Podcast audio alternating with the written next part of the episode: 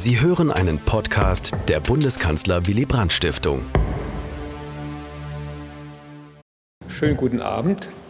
Ich darf mich erstmal für alles bedanken und die Einladung. Ich bin ihr sehr gerne gefolgt und ähm, ich muss gleich auf meine Unkenntnis verweisen. Ich habe in diesen Tagen erst das Buch von Peter Delius, Das Ende von Streckwitz gelesen, Strecknitz gelesen. Und ich muss sagen, das ist, die Arbeit stammt von 1983 ungefähr. Es ist ein großartiges Werk, das ich sehr gerne früher gelesen hätte. Sie sollten es unbedingt wieder auflegen. Es ist deswegen so stark, weil es sich das nicht einfach macht. Wenn Sie an die Arbeiten von Ernst Klee denken, dann haben Sie es mit Mördern im weißen Kittel zu tun. Hier wird es sehr differenziert dargestellt, wie der Direktor war, es werden Pflegekräfte, es werden Angehörige interviewt, Dinge, die heute nicht mehr möglich sind. Und auch das in einer sehr differenzierten, offenen Form. Also das ist eine wirklich bedeutende, grundlegende Arbeit. Ähm, das möchte ich einfach zum allererst sagen. Und ähm, mit Gewinn, ich hätte sie gerne früher. So, dann äh, wollen wir es uns heute hier nicht so einfach machen, das haben Sie schon gehört. Und dazu ist erstmal zu sagen, ja, wir haben uns so angewöhnt, wir haben das auch gerade von der Frau Pastorin gehört, ja, die Nationalsozialisten haben. Also ich bin da ganz dagegen, dass wir uns das Leben derartig vereinfachen, das muss ich Ihnen einfach sagen. Warum ist dieses Tabu da? Und wie wirkt es sich aus? Wissen Sie, es ist eine großartige Leistung, dass Sie hier die Namen veröffentlichen. Vor 20 Jahren hat das kein Mensch gemacht. Es gibt bis heute kein Gedenkbuch für die Opfer der sogenannten Euthanasiemorde. Für die ermordeten Juden gibt es das schon lang. Und als ich dieses Buch hier gemacht habe, was sich auf ältere Studien stützt und dann nochmal weiterentwickelt worden ist vor zehn Jahren von mir, habe ich im Bundesarchiv angefragt und ganz getrennt davon äh, beim Bundesbeauftragten für Datenschutz, ob sie was dagegen haben, wenn ich die Namen nenne, sofern sie in den Akten sind, der Ermordeten. Ich habe von beiden fast dieselbe Antwort bekommen. Die haben nicht gewusst, dass ich beide fragte. Nehmen Sie bitte Rücksicht auf die heute noch lebenden Angehörigen. Von beiden. Und es ist bis dahin nicht gemacht worden. Und genau deswegen, weil dieses Thema in den Familien mit Scham verbunden ist. Wir haben gehört, ungefähr 200.000 Deutsche. Ich behaupte, in 80 Prozent der Familien weiß man es nicht, dass man einen hat, der damals ermordet worden ist, weil niemals darüber geredet worden ist. Das ist so. Davon dürfen Sie ausgehen und das erfahre ich immer wieder. Ja? Sie kennen ja das berühmte Richterbild, Tante Marianne, das hat er gemalt. Er musste von Historikern darauf hingewiesen werden, dass A, sein Schwiegervater diese Tante Marianne sterilisiert hat, zwangssterilisiert hat. Das war der oberste Gynäkologe in Dresden und b, ähm, dass diese Tante Marianne ein Opfer der Euthanasiemorde ist. Er wusste es nicht. Eine 18-jährige Abiturientin aus Frankfurt hat im, im Leistungskurs, also im, in der Oberprima, eine Arbeit gemacht, Hadamar, die Familie des Komponisten Stockhausen. Frau Stockhausen ist ermordet worden in der Euthanasie. Stockhausen selbst hat sich von ihr vorher scheiden lassen. Das konnte man ganz leicht, weil diese Partnerin war ja erbungesund und Sie können sich vorstellen, dass nicht ganz selten äh, Männer diesen Weg gewählt haben. Und ja, das sind so Geschichten. In meiner eigenen Familie, meine Mutter hat mir kurz vor ihrem Tod erzählt, dass eine ihrer besten Freundinnen, Annemarie, ein Kind zum Ermorden weggegeben hat und ihr Leben lang darunter gelitten habe. Da hatte ich diese Arbeiten längst geschrieben. Sie hat es mir sozusagen in letzter Minute erzählt. In meiner angeheirateten Familie, also von meinem Lieblingscousin, da gab es eine Tante Martha, die litt an Epilepsie. Und das galt ja auch als erbkrank. Und die war in der Epileptikeranstalt in Kehl, das liegt gegenüber von Straßburg. Ihr Bruder war Pfarrer und er hat sie immer rausgenommen, wenn die Deportationen dort waren. Die waren da sehr früh, wegen Frankreich und Lazarettplätze frei machen, fing das schon sehr früh an, 1940 im Süden dort. Und er hat sie dann untergebracht 1943 in Bethel und da er da Pfarrer war und Beziehungen hatte, hat sie das gut überlebt und ist in den frühen 60er Jahren dort ganz normal gestorben. Aber innerhalb der Familie war das ein völliges Tabu, dass es diese Tante gibt. Die Familie, da gibt es fünf Kinder, die wohnen in Freiburg. Da wählt jeder Grün, alle. Und in diesem Familienzweig, das hat ja mit dieser Epilepsie nichts zu tun, gibt es drei, vier psychisch auffällige Personen, also Verwandte von mir. Und was das sind alles Mädchen, um die, also die Töchter da. Und was, was sagen diese Ehemänner? Ein Kinderarzt. Du, das kommt aber aus deiner Familie. Also was ich sagen will, dieses Problem, deswegen heißt es auch die Belasteten, ist ja in aufgeklärten Familien auch da. Man fragt sich doch, wenn man das in der Nähe hat, wo kommt es her? Kann das noch einer kriegen? Was ist hier los? Das ist nicht so selten. Und wenn Sie denken, Freunde, nicht ganz nahe, werden irgendwann dauerhaft psychisch krank. Wie schnell kommt es da zu Kontaktverlangsamungen und zu Kontaktabbrüchen? Als die Aktion T4, das war ja bürokratisch organisiert zunächst, ihren Fragebogen verteilt hat, verschickt durch das Reichsinnenministerium, das war die Medizinalabteilung dort, also das Gesundheitsministerium haben wir erst seit 1940 im besetzten Polen. Vorher hatten wir keins. Ähm, und da gab es Fragen. Keine Frage bezog sich auf diesem Fragebogen auf die Frage der Erblichkeit. Nicht eine. Da wurde nicht gefragt, ist das eine erbkranke Sippe und gibt es da noch jemand? Nein. Es wurde nach der Anstaltsdauer, Aufenthaltsdauer gefragt, nach dem Kostenträger, der Arbeitsfähigkeit, also sehr vernünftige Fragen eigentlich, so. Also alles Fragen mit Realitätsbezug. Und dann gab es drei persönliche Fragen. Die erste Frage lautete, ist der Patient im Ersten Weltkrieg kriegsverletzt? Die zweite Frage lautete, evangelisch oder katholisch, weil man sich mit Verlaub von den Katholiken größeren Widerstand erwartete. Und ich muss sagen, mit Zurecht. Man hat da auch vorsichtiger, ist vorsichtiger vorgegangen in katholischen Gegenden. Und wissen Sie, wie die dritte Frage lautete? Von wem und wie oft hat der Patient Besuch?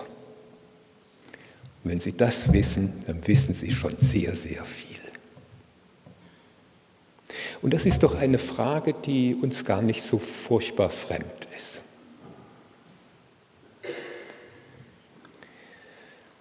Da ist, was ist hier Nazi? Das sind alles Fragen. Man muss sich ja vorstellen, das ist im Krieg. Nun zur Vorgeschichte. Ja, vielleicht zum Tabu noch. Also ich habe dann mal die Veröffentlichung der Namen gefordert, sowohl in der Frankfurter Rundschau als auch in der Berliner Zeitung. Das waren dieselben Artikel. Und da kriegte ich viele Antworten. Und eine typische, die sage ich Ihnen mal, das ist also zehn Jahre her. Der Blogger SG schrieb zu meiner Frage, also soll man diese Namen veröffentlichen, ich bin sehr dafür, auch diesen in der Tat von vielen Familien wenig gewürdigten Opfern der Nazidiktatur, das ist zehn Jahre nur her, einen Namen zu geben. Ich habe das in dem Artikel beschriebene Verhalten in meiner eigenen Familie erlebt, beziehungsweise erlebe es noch. Eine Schwester meiner jetzt 98-jährigen Mutter wurde 1942 im Alter von knapp 30 Jahren wegen manisch-depressiven Verhaltens zur Behandlung in eine psychiatrische Klinik nach Berlin gebracht. Nach vier Tagen erhielten ihre Eltern die Nachricht, dass sie an Herzversagen gestorben sei. Da sie aber körperlich völlig gesund war, liegt der Verdacht eines Euthanasiemordes außerordentlich nah. Allerdings wollte damals niemand in der sehr weitläufigen Familie, meine Mutter hatte elf Geschwister, diesem Verdacht nachgehen. Auch die Eltern meiner Tante, zermürbt von Bombenangriffen und der Sorge um die depressive Tochter, wollten, soviel ich weiß, keine Untersuchung des plötzlichen Todes. Aus einem Gefühl der Schande heraus, aus Überforderung oder aus berechtigter Angst, das wissen wir nicht. Von den zahlreichen Nachkommen in dieser Familie hat meines Wissens bisher noch niemand meiner Generation Nachforschungen angestellt, obwohl wir das alle wissen.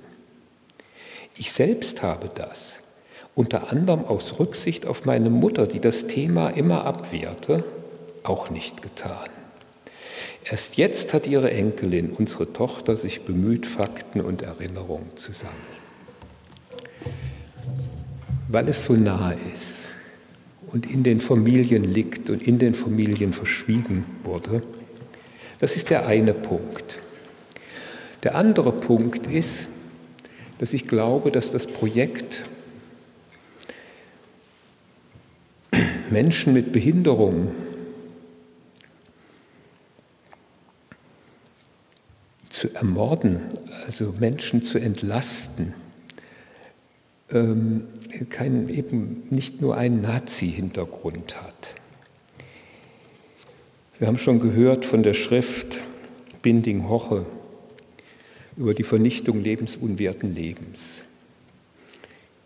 Hoche, der Psychiater, ist nicht zum Narzissmus übergegangen. Und Karl Binding ist einer der verdientesten liberalen Rechtslehrer des 20. Jahrh frühen 20. Jahrhunderts, den wir in Deutschland haben. Das wird heute vergessen, aber es ist so. Das ist kein Rechter, kein Nationalist, kein Konservativer, der war fortschrittlich. Und da findet für dieses Buch 1922 die Jahresversammlung der Nervenärzte in Sachsen statt und diskutiert dieses Buch, das zwei hochangesehene Gelehrte verfasst haben. Und einer der debattierten sächsischen Ärzte, der geheime Medizinalrat Otto Hösel, verwies auf den seiner Meinung nach merkwürdigen Widersinn, dass diejenigen Leute, die heute für den Tod von Idioten plädieren, dieselben sind, die die Abschaffung der Todesstrafe verlangen. Sie darüber schon mal nachgedacht? Noch nicht so richtig. Es hat was zu tun mit Selbstbestimmung. Erstmal die Debatte. Selbstmord oder Freitod? Abtreibung oder nicht? Abtreibung, das sagen wir Schwangerschaftsunterbrechung. Wissen Sie, dass das Wort Lebensunterbrechung in den narzisstischen Fluren modern wurde. Das sehen Sie so Zusammenhänge. Das waren Leute, die Debatte geht dann weiter. und es wird gesagt, der Dresdner Monistenbund kümmere sich um die Sache. Ja, das war so eine Art frühe humanistische Union, die solche Ideen ins Gespräch brachte. Und wissen Sie, wer einer der Aktivisten damals war? Nicht hier in Dresden, sondern in Hamburg? Karl von Ossietzky. Das, das geht weiter, der Streit Erdbestattung, Krematorien. Wenn Sie das lesen, geschichtlich, das sind dieselben Leute, die das in der Weimarer Republik voranbringen. Und die entscheidende Predigt, mit der die Morde unterbrochen wurden, das ist Bischof Gahlen. Das ist ganz klar. Und er tut das aus Motiven heraus, die wir alle, fast alle, die hier in diesem Raum sitzen, auch ich nicht, ganz gewiss nicht teilen. Er sagt nämlich in diesen drei Predigten, die er gehalten hat im Sommer 1941, weswegen diejenigen, die hier in Strecknitz äh, in der Anstalt waren, in der Anstalt waren, nicht sofort äh, in die Gaskammer kamen, sondern erst langsam ermordet wurden durch Hunger, durch Spritzen, durch Entbehrung.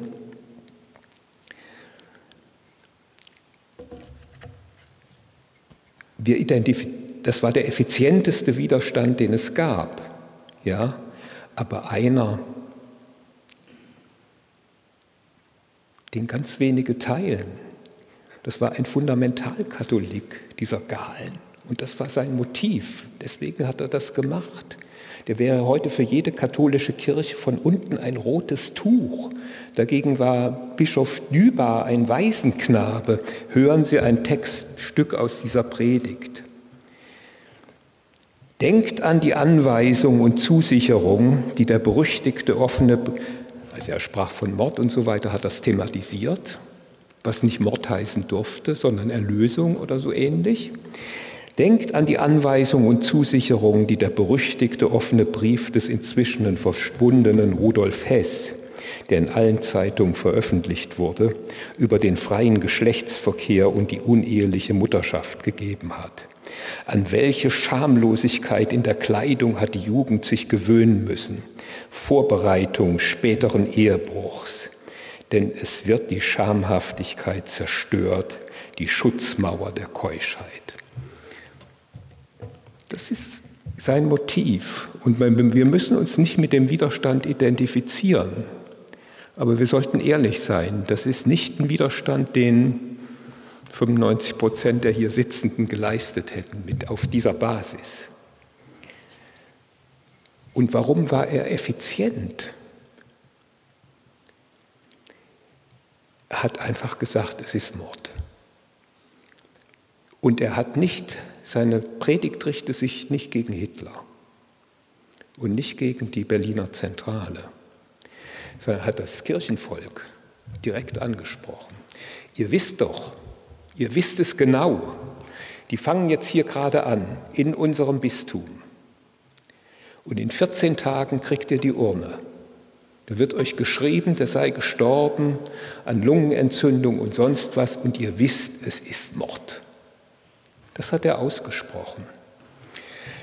Und dann hatte er in seinem Welt- und Religionsbild als Bischof und Katholik wirklich Glück. Er hat nämlich drei Predigten hintereinander gehalten. Und diese Stadt, da beginnt die Aktion Brand. Das erkläre ich gleich noch, weil es hier wichtig ist. Diese Stadt wird bombardiert. Die liegt ganz im Westen. Bombenangriffe sind damals winzig. Es gibt aber 60 Tote und Münster brennt auch recht gut. Und was macht er am nächsten Sonntag? Der sagt nicht, das ist hier feiger Luftterror gegen Zivilisten und kleine Kinder. Er sagt, das ist die gerechte Strafe des gerechten Gottes für eine Mauer, in der ihr duldet, dass unschuldige und schwerbehinderte Menschen ermordet werden. Und das macht er dann nochmal, weil in der Woche drauf wieder ein Bombenangriff ist. Und diese Art des Widerstands, der uns so fremd geworden ist und der auch damals schon sehr vielen fremd war, die wussten nicht mehr, was sie tun sollten. Und man muss sich vorstellen, es hätte 20 solche Galens gegeben in dieser Stunde. Die gab es aber nicht. Gerade von protestantischer Seite sehen wir hier ab, von dem einen protestantischen Pfarrer, der hingerichtet worden ist Lüb äh, aus Lübeck, die schreiben immer amtsintern, ob es Bodelschwing ist oder Bischof Wurm oder sonst jemand, die sind alle erst nach 1945 veröffentlicht worden. Es waren keine öffentlichen Reden, es waren staatsloyale, amtsinterne Beschwerden. Und insofern waren sie wirkungslos. Die, katholische, die evangelische Kirche hat, die ja die Möglichkeit auch hätte, gehabt hätte, den öffentlichen Raum zu nutzen, hat an dieser Stelle als ganz gewiss versagt.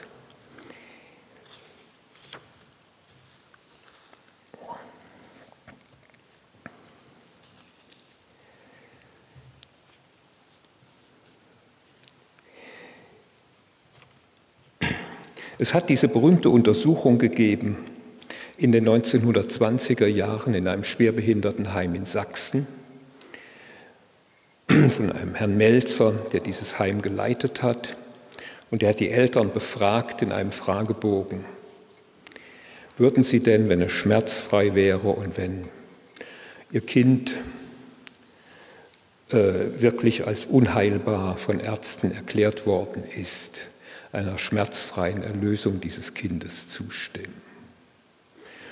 Es waren im Wesentlichen Arbeiter dieser Eltern in Sachsen, Sachsen hatte damals eine sozialdemokratische, kommunistische Koalitionsregierung, das einzige Mal, dass es das in Deutschland gab. Und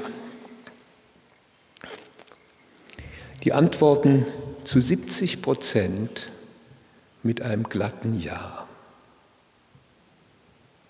Ja. 17 Prozent schränken das ein und sagen, äh, ich möchte nicht gefragt werden. Ich möchte diese Entscheidung nicht treffen. Aber wenn sie ohne mein Wissen getroffen wird, dann würde ich mich da hineinfinden. Das kann man sich doch vorstellen.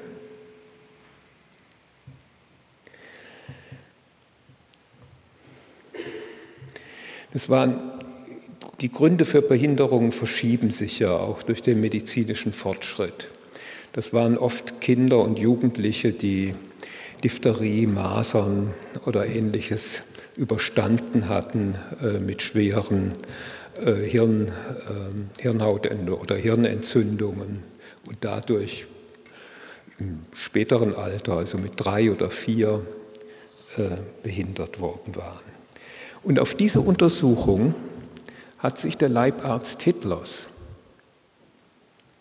es war ein Theo Morell, ein naturheilkundlich äh, orientierter Kollege, äh, berufen. Und es war auch Standard unter den Ärzten, die diese Euthanasiemorde durchgeführt hatten. Die kannten alle diese Melzersche Untersuchung. Die ist in den 20er Jahren gemacht worden, früh, aber erst spät, 27, veröffentlicht worden. Und er sagt, diese 17 Prozent hier in dieser Umfrage, das ist das eigentlich Interessante. Wir dürfen das christlich geprägte Gewissen der Leute nicht überlasten. Und er empfiehlt dem Führer, eine amtsgeheime Maßnahme.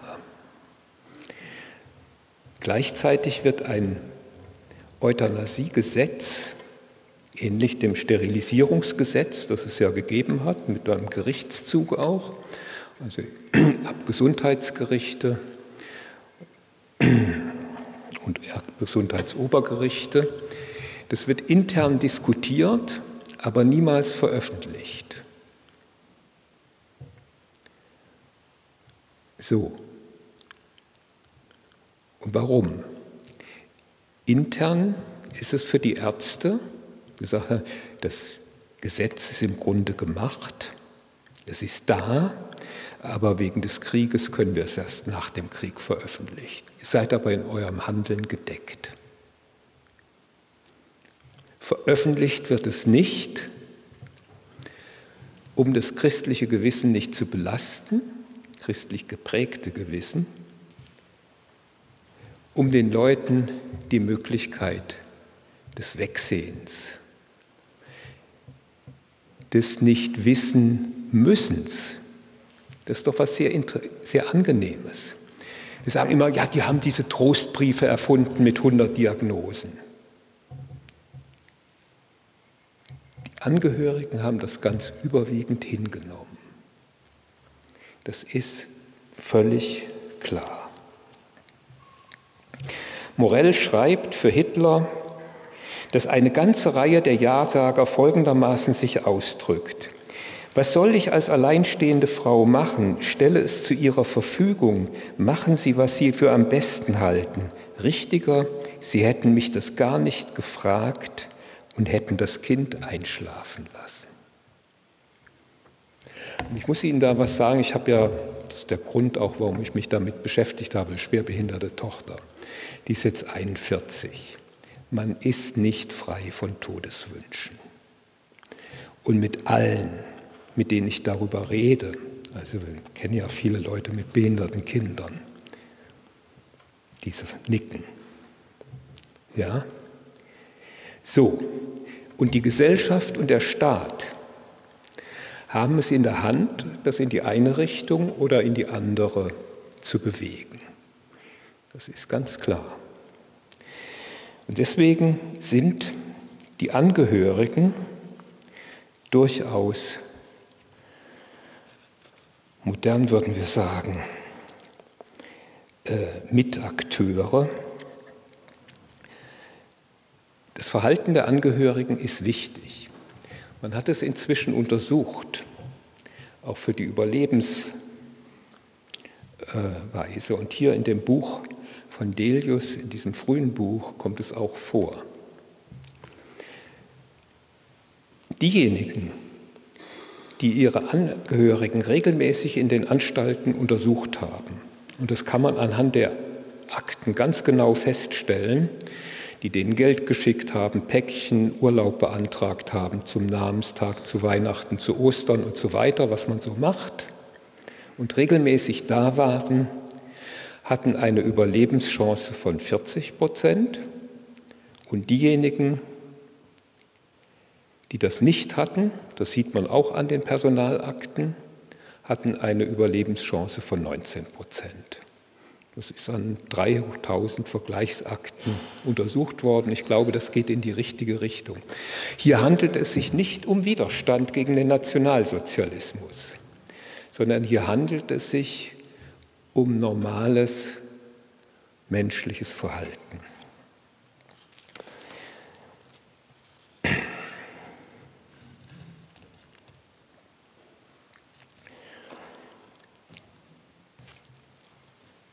Wie wurden die Ärzte in dieses Verfahren einbezogen? Da gibt es das Tagebuch einer jungen Assistenzärztin in der Anstalt Andernach am Rhein, also ein katholisches Gebiet. Die Gerüchte wurden immer zahlreicher, dienstlich erfuhren wir von der Aktion nichts, inoffiziell wurde vorausgesetzt, dass alle irgendwie bereits genügend orientiert seien. Kennen Sie dieses Verfahren irgendwoher? Braucht man dazu die SS, um das zu machen? Ich glaube nicht. Pflegerinnen brachten aus Hadamar von ihren dortigen Verwandten die Nachricht mit, dass 60 bis 80 Kranke verbrannt wurden. Ein pharmazeutischer Ver Vertreter erzählte, dass im ehemaligen Österreich nur noch eine Anstalt bei Graz existiere. Dann musste diese Ärztin die Fragebögen ausfüllen. Das hatte sie alles schon gehört, bevor sie das machen musste.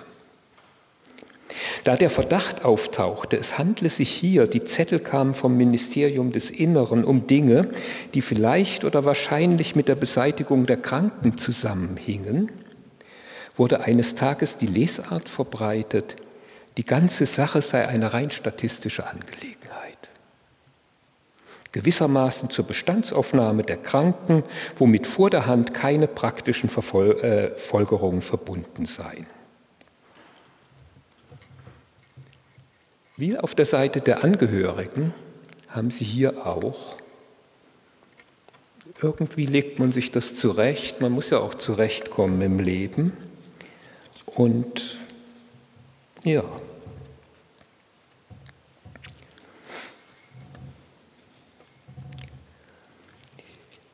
Nun war der Spielraum der Angehörigen groß und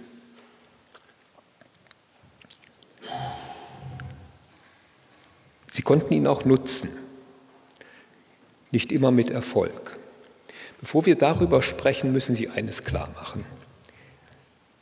80 Prozent der Deutschen lebten damals an der Existenzkante. Also das, was wir uns hier heute als Reichtum und selbstverständlich, das war den allermeisten Familien völlig fern. Die meisten Familien rechneten mit jedem Pfennig und wohnten in beengten Verhältnissen. Und Psychiatrie hat auch immer etwas mit Armut zu tun. Anstalten. Das ist das eine. Das zweite ist, Sie haben die erbhygienische Propaganda die sagt ihnen irgendwie, an diesen Zuständen ihrer Familienmitglieder sind sie selber schuld und das kann auch auf sie zurückfallen, weil sie gehören ja einer Sippe an, in der diese Krankheit auftaucht. Es gab ja auch diese Sippenuntersuchung. Es hatte was Bedrohliches. Ich muss mir auch vorstellen, wenn Sie heute ein behindertes Kind haben, kriegen Sie unendliche staatliche Hilfen. Wenn sie im Nationalsozialismus das vierte Kind ein Behindertes war, wissen Sie, was dann passierte? Da kriegt sie erstmal gar nichts und es wurde ihnen das Kindergeld für die Gesunden gestrichen, weil sie erstmal unter dem Verdacht standen, eine erbkranke Sippe zu sein. Also diesen äußeren Druck, also ja und dann natürlich noch Krieg. Das spielt natürlich im weiteren Kriegsverlauf eine riesige Bedeutung. Ja, also da stellen Sie sich vor, hier in Lübeck, ja, da sitzt eine Mutter mit drei Kindern, so sagen wir mal zwischen vier und zwölf oder so. Die muss 1942, vielleicht jede dritte oder vierte Nacht in den Bombenkeller, der Mann ist da irgendwie da an der Ostfront, von dem hat sie seit sechs Wochen nichts mehr gehört und im völkischen Beobachter steht, dass da wichtige Frontbegradigungen im Gang seien, die aber wirklich nur dem Endsieg dienten. So. Diese Frau hat jetzt auch noch den Onkel Otto, der hier aus Strecknitz nach Weilmünster verbracht worden ist. Also das sind, glaube ich, so ungefähr 500, 600 Kilometer im Süden ja, in die Anstalt dort. Dieser Onkel Otto ist aber ja auch kein einfacher Patron. Der hat vielleicht seine Frau geschlagen, immer gesoffen. Und man war irgendwie auch froh, dass er in der Anstalt irgendwann mal gelandet ist. Das ist doch, Sie müssen sich ja auch Lebensrealitäten vorstellen. In dieser Situation, dann hat sie vielleicht noch eine Mutter, die in Hamburg wohnt, wo noch mehr bombardiert wird. Der Krieg selber verengt das Denken ganz schnell auf das Unmittelbare. Und das, das, das hat die NS-Führung, die damalige deutsche Regierung ausgenutzt. Die kannten alle diese Mechanismen. Und dann kommt ja noch was hinzu.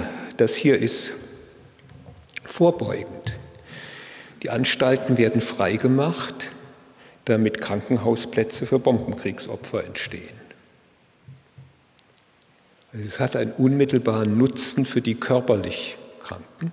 Und es gibt dann später im Zuge dieser Aktion Brand den Erlass, und so wird es dann auch gemacht, dass immer dann, wenn eine Stadt bombardiert ist, erst dann die psychisch Kranken rauskommen. Also die müssen die Betten, den Betrieb warm halten und das Personal, weil wenn man das vorher macht, ja, dann ist es ungeheizt und die Leute sind weg. Dann funktioniert der Betrieb nicht. Und so ist es auch, also mit, und Psy psychiatrische Anstalten liegen ja im Allgemeinen etwas außerhalb der Zentren und nicht, nicht direkt hinterm Bahnhof. Und mit denselben Lastwagen, mit denen die körperlich versehrten Bombenkriegsopfer dahin kamen, kamen die anderen weg in die Hunger- und Vernichtungsanstalten. Also es hatte eine unmittelbare Wirkung für den heilbaren deutschen Rest. Ja, es sah sogar so aus wie unbürokratische Soforthilfe. Und jetzt, wenn Sie die, ich sage Ihnen das, damit Sie über das Verhalten der äh, Angehörigen nicht so von oben herab argumentieren, sondern sich in die Zeit versetzen. Und da gibt es hier zum Beispiel eine Anstalt, die erfreut sich also der besonderen äh, äh, Fürsorge der Aktion T4-Ärzte. Da sitzt nämlich ein Schweizer und der sagt immer, hier sind von meinen 19 Patienten, die ich hier hatte, das ist eine ganz winzige Anstalt, sind 18 schon ermordet worden. Und die regen sich furchtbar auf, dass da einer sitzt, der sagt Mord. Auch er, es ist interessant, wie er argumentiert.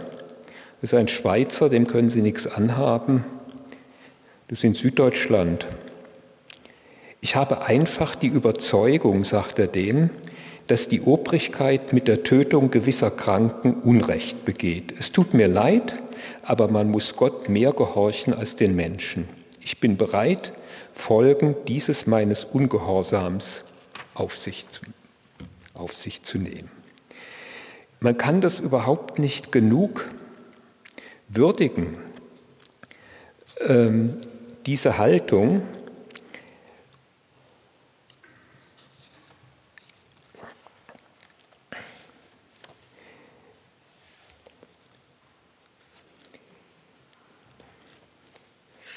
Na, wo habe ich das hier?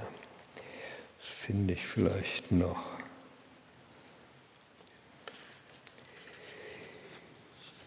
So, die einzige, die einzige, die ihren Sohn gerettet hat, war eine ledige Mutter. Fräulein Frieda Weiß, Stuttgart-Rotenbühlstraße. Und wie hat sie das gemacht? Sie hat ihn immer regelmäßig besucht und die kamen ja dann, diese Deportierten, in der Anfangsphase erstmal in eine Zwischenanstalt. Da komme ich auch noch drauf. Und das war die Zwischenanstalt Weinsberg, die liegt gleich hinter Ludwigsburg. Und da besuchte sie ihren Ernst in der Zwischenanstalt im Abstand von 14 Tagen und verlangt energisch die Rückverlegung.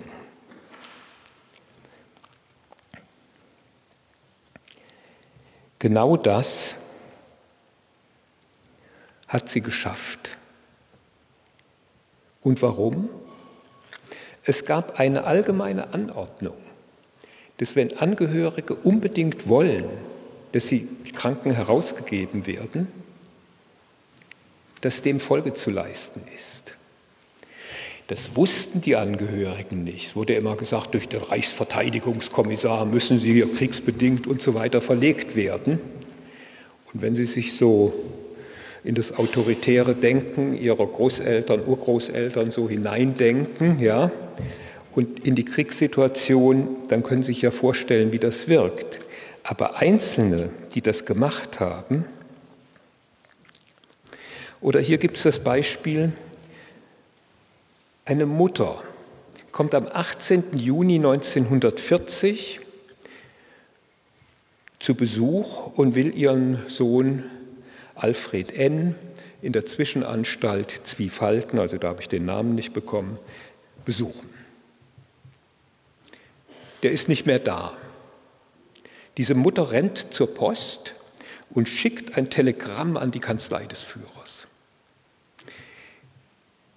Und dieser Sohn, Alfred N., wird bis Grafeneck, bis zur Vergasungsanstalt gefahren.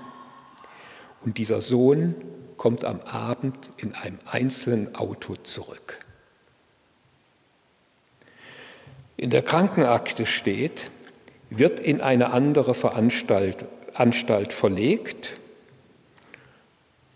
steht am Vortag und dann am Tag der Verlegung, wo er abends wieder zurückkommt, steht, heute wieder, wieder in die Anstalt zurückgebracht, Wiederaufnahme, läppisch albern, völlig verworren, äußerlich ruhig und geordnet.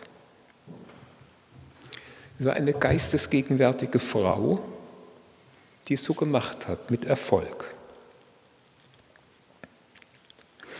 Dann gibt es den Fall, hier sitzt der katholische Pfarrer dahinter. Genoveva B. 1879 geboren im Allgäu, wurde 1909 ins Irrenhaus gebracht. Zuletzt lebte sie in der Anstalt Reichenau. Ihr Bruder behauptete, ihre Krankheit sei eine Strafe Gottes, weil im Haushalt seiner Schwester nicht gebetet worden sei. Über Genoveva B.'s Verhalten in der Anstalt hieß es, Sie arbeitet viel, hat immer frohe Miene, still und würdig. Unter dem Datum des 21. Januar 1941 steht in der Krankengeschichte, Wilford hat sich deswegen an die Angehörigen gewendet, diese vertrösten sie auf das Kriegsende. Was auch immer in der Zwischenzeit geschah, Jedenfalls traf vier Wochen später dieser Brief bei der Direktion ein und ich nehme an, es war der katholische Priester. Indem ich Karl T., ein Bruder der Frau Genoveva B. bin, so hätte ich Sie gerne um Auskunft ersucht über diese Person.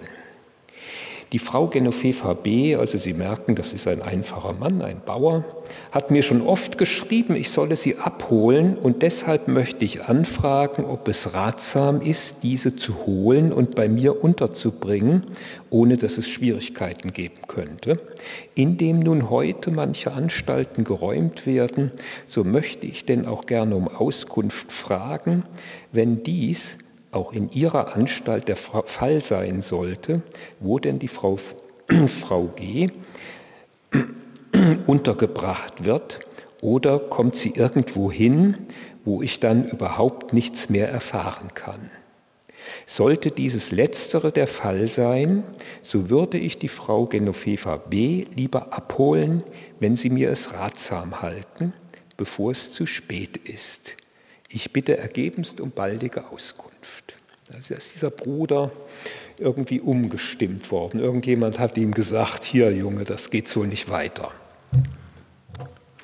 Die Direktion, ja, die Direktion vermerkt auf diesem Brief sofort Ausrufezeichen, ja, und antwortet postwendend.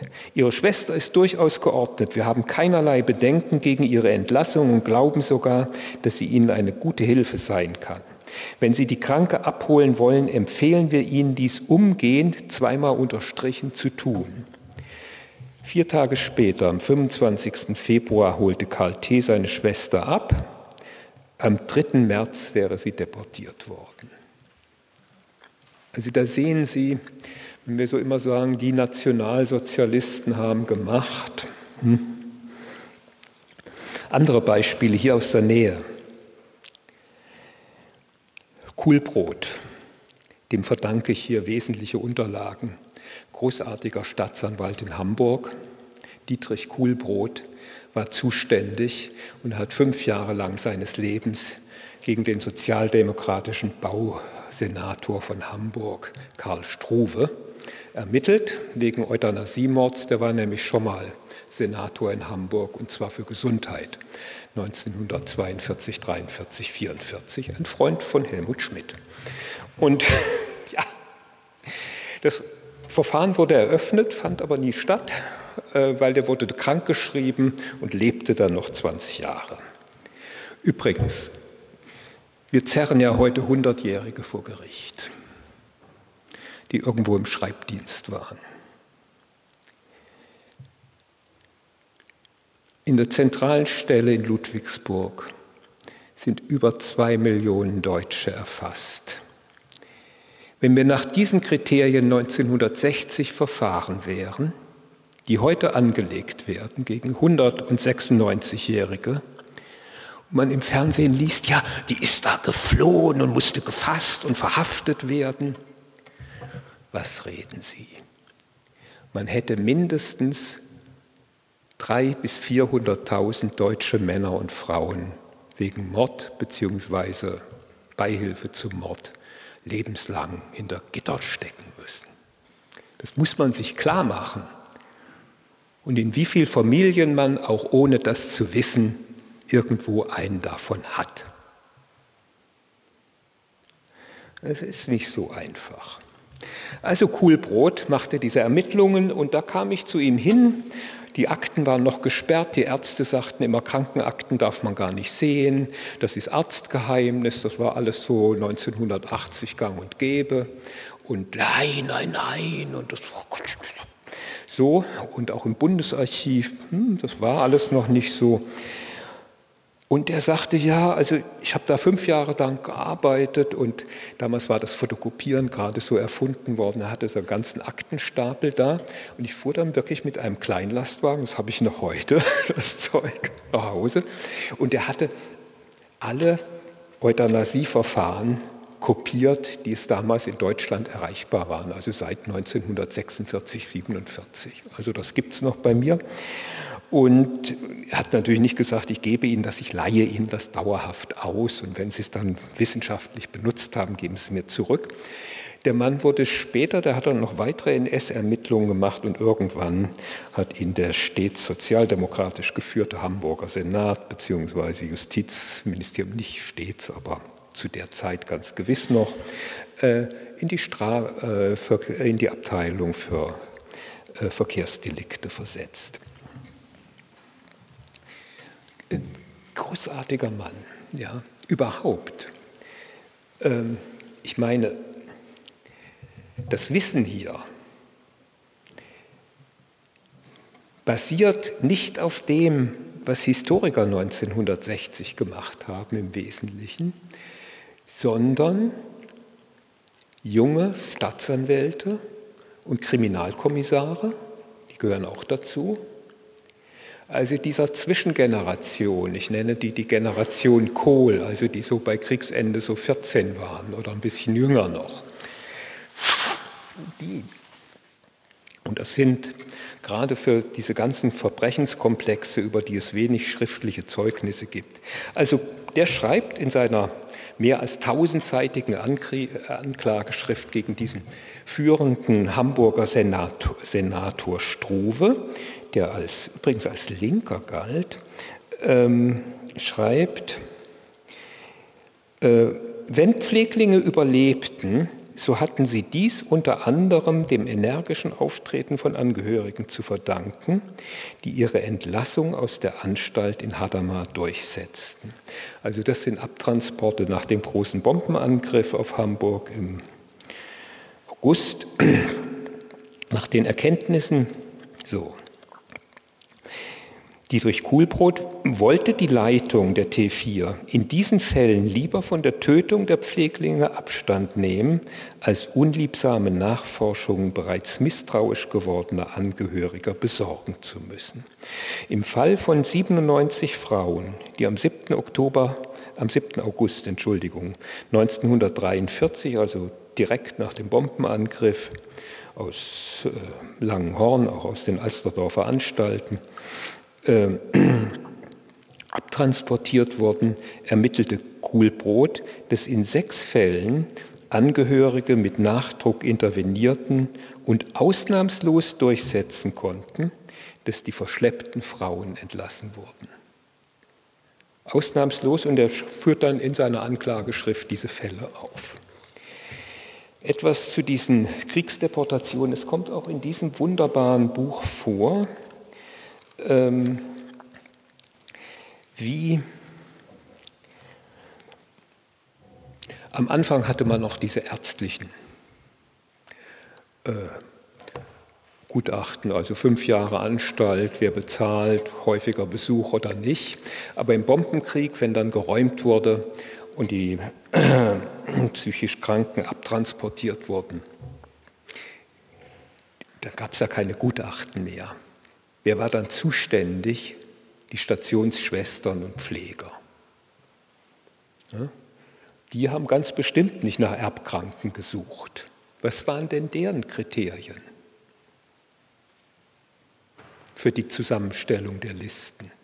Es kommt in dem Buch auch vor, äh, die Tötungskriterien hier bei Delius.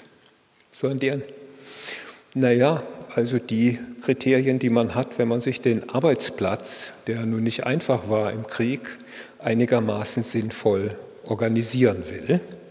Und hier haben wir aus Hamburg für 500 abtransportierte Patienten, ich lese aber nur ein paar vor, die Eintragung des, der Stationskrankenschwester. Unangenehmer Patient, sind dann immer neue, trägt sich mit Ausbruchsplänen, albern und vorlaut, hat sich gestern Abend homosexuell betätigt, für Kolonnenarbeit nicht mehr brauchbar, gelegentlich verstimmt und reizbar, neuerdings triebhaft, gewalttätig, grimasiert, onaniert viel. Was er putzt, bleibt schmutzig, ganz unbeschäftigt, wird bösartig und ausfallend, stößt raue, bösartige Laute aus, verlangt ihre sofortige Entlassung, will immer ihren Willen durchsetzen, unsauber, gewalttätig, sagt mit ängstlichem Gesichtsausdruck, Schwester, ich werde umgebracht unruhig, schimpft auf den Ehemann, nachts zuweilen störend, macht viel dummes Zeug, zeitweise widerstrebend, völlig zerfahren. Das ist nicht Rassenhygiene, womit Sie es hier zu tun haben. Was ganz anderes im Krieg. Das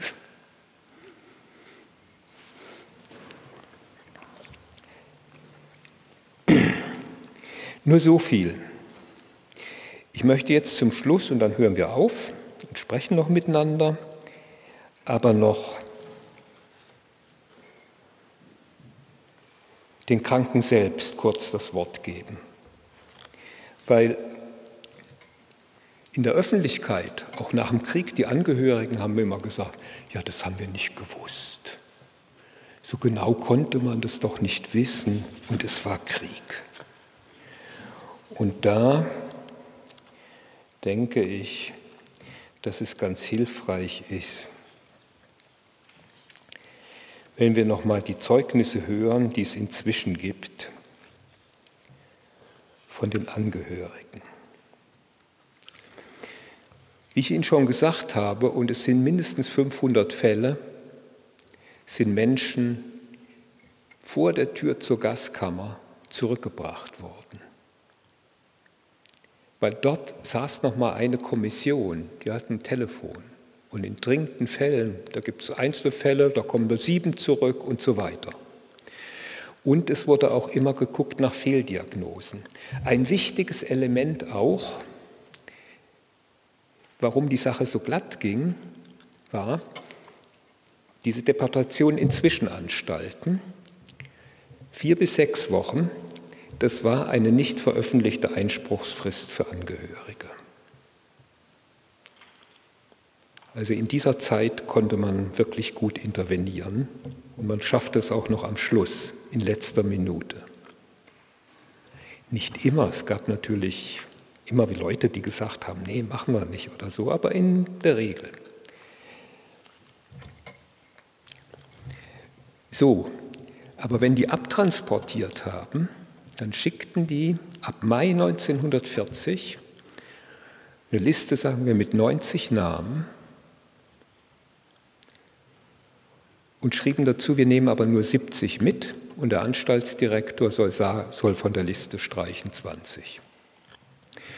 Wie verhält sich der Anstaltsdirektor? Der guckt, welche Leute kann ich zum Kartoffelschälen brauchen, die da draufstehen. Der guckt, habe ich zu irgendjemand eine besondere Beziehung. Und der guckt, bei wem machen die Angehörigen am meisten Krach am nächsten Sonntag, wenn Besuchszeit ist. Das ist doch logisch. Ja? Und das ist doppelt. Das hat man dann auch noch mal in den Zwischenanstalten so gemacht. Also man hat alles getan, um in der ersten Phase das möglichst weich zu halten, in der zweiten Phase auch. Und das war erfolgreich. Das war erfolgreich. Die Leute haben sich damit abgefunden, da hineingefügt.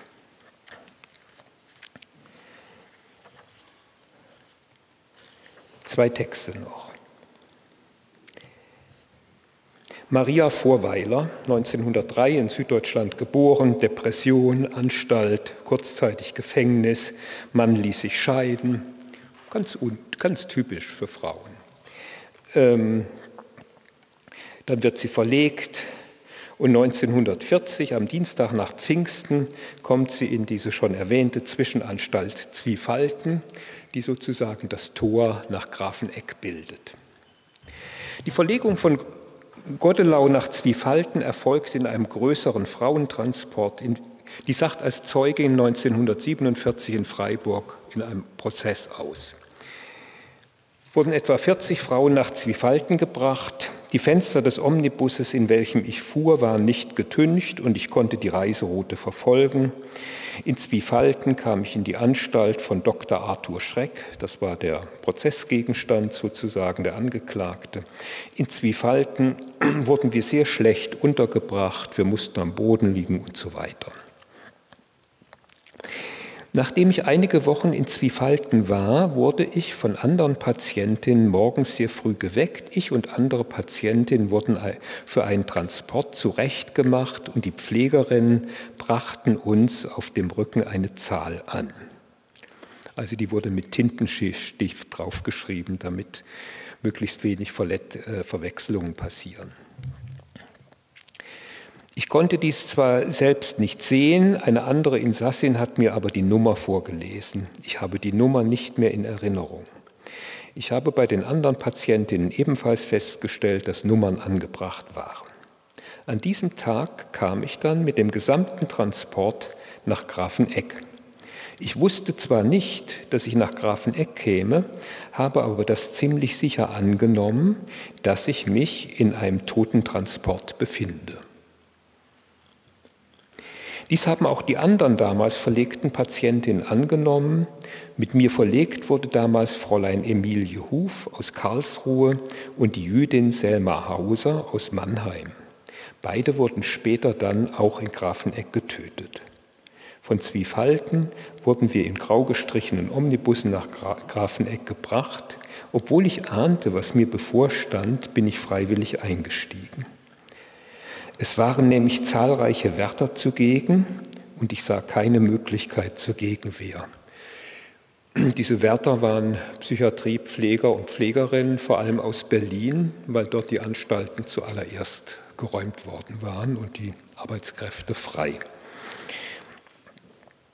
Dagegen war ich bestrebt zu entfliehen, konnte aber keine passende Gelegenheit mehr finden. Sowohl Fräulein Huf als auch Frau Hauser waren noch geordnet und ich konnte mich mit ihnen unterhalten. In Grafeneck mussten wir die Omnibusse verlassen und wurden sofort in eine Baracke gebracht. Vom Fenster dieser Baracke aus habe ich dann festgestellt, dass die Anstalt mit einem Stacheldraht umgeben war. In einem großen Raum dieser Baracke mussten wir alle zunächst warten. Einige Pfleger und Pflegerinnen standen an der Tür, um uns zu bewachen. In dem Raum war es sehr eng und einige Patienten wurden unruhig. Die anwesenden Wärter gaben solche, solchen Patienten sofort Spritzen. In diesem Raum mussten wir wohl zwei bis drei Stunden warten Aus unserem Warteraum wurden unterdessen fortlaufend Patientinnen aufgerufen. Bei vielen Patientinnen, die ihren Namen nicht angeben konnten, wurde nach der Nummer auf dem Rücken gesehen. Auch diese Patientinnen wurden dann weggeführt. Nach einigen Stunden wurde mein Name aufgerufen. Fräulein Huf wollte mich nicht weggehen lassen. Sie klammerte sich weinend an mich. Die Wärter haben Fräulein Huf mit Gewalt von mir losgerissen. Nach Aufruf meines Namens wurde ich durch einen langen Gang in eine andere Baracke geführt. Dort saßen hinter Tischen etwa sechs Männer, möglicherweise waren es Ärzte. Von einem dieser Männer wurde ich eingehend ausgefragt.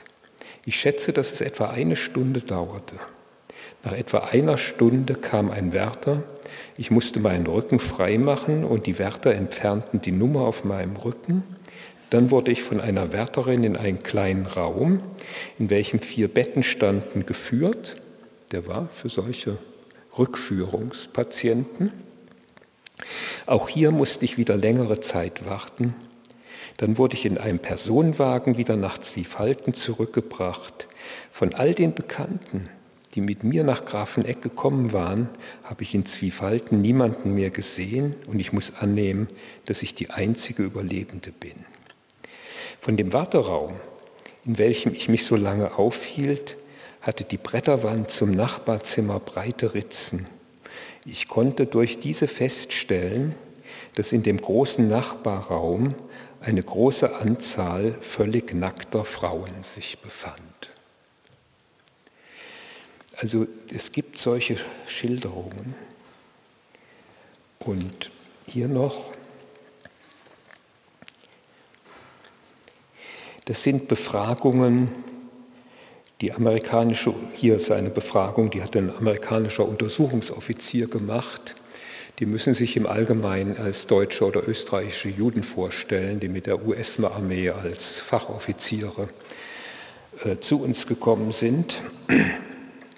Und da geht es um die Überlebenden, äh, da wird eine Inter Überlebende des katholischen Pflegeheims Taufkirchen bei München interviewt. Wir haben immer so Angst gehabt. Wir haben ein bisschen was gehört, dass die SS die Leute ins Auto geschmissen hat. Wir waren schon lange gefasst, dass mal irgendjemand kommt. Da habe ich gehört, dass Kontrolle ist. Da sind wir durch den Wald, sind umeinander gelaufen, weil wir nicht gewusst hatten, wohin. Dann sind wir in die Sandgrube geflüchtet. Von da haben wir beobachten können, ob das Auto wieder weg ist. Als dann die Schwestern kamen, sie uns zu holen, haben viele gleich wieder laufen angefangen. In den Scheunen haben wir uns ein paar Mal versteckt. Das Odelloch, das ist für Norddeutsche die Güllegrube auf Bayerisch, haben wir uns ausgesucht. Da wäre niemand runtergestiegen. Wenn wir ein Auto gesehen haben, sind wir schon wieder gesprungen. Man hätte aber heim nicht können. Die haben es von den Häusern rausgeholt. Man war nirgends sicher. Wir haben immer gewusst, wo, nimmer gewusst, wo aus noch ein. Wir haben mindestens drei Wochen nicht mehr schlafen können vor lauter Angst. So wie ein Auto kam, rief die Oberin, also die Chefin des Hauses. Auf Marsch, versteckt's euch, wenn einer kommt, nicht stehen bleiben. Das ist jetzt der letzte Text, dann höre ich auf. Das ist ein katholisches Heim in der Nähe von Augsburg, die Anstalt Ursberg, die sehr früh alle Namen auf einem großen Stein überhaupt und auch eine namentliche Dokumentation schon vor mehr als 25 Jahren gemacht haben über ihre Patienten.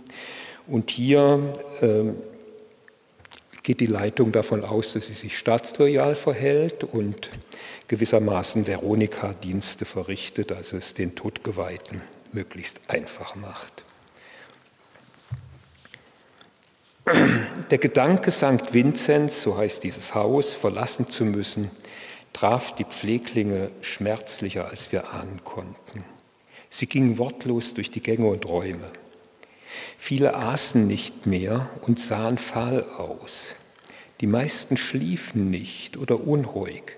Sie seufzten und weinten, bettelten eindringlich. Bitte nicht fort, da bleiben.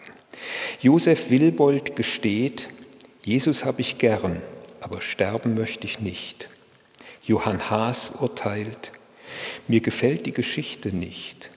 Jakob Speiser beruhigt sich selbst. Ich bin gescheit, ich kann überall helfen, ich kann putzen, Hausarbeiten tun, dann geht es mir überall gut.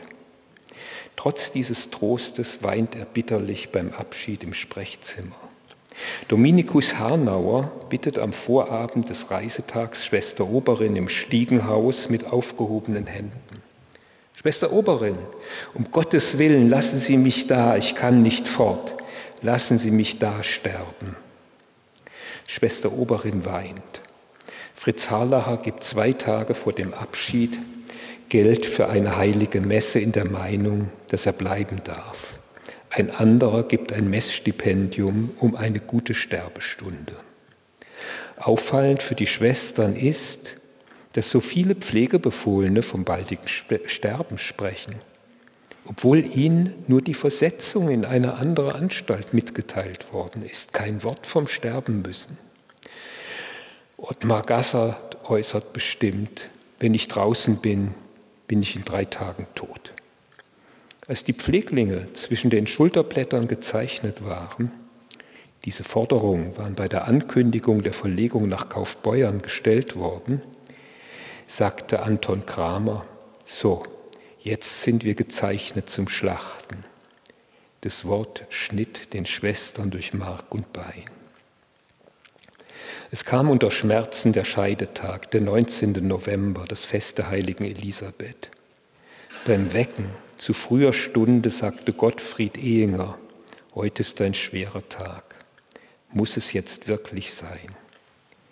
Nach dem letzten Morgengottesdienst und einem guten Frühstück versammelten sich die scheidenden und helfenden Schwestern an der Pforte. Gesprochen wurde nicht viel. Dankeschön.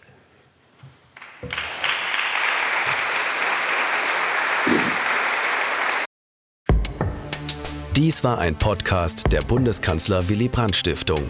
Für mehr besuchen Sie uns auf www.willy-brandt.de.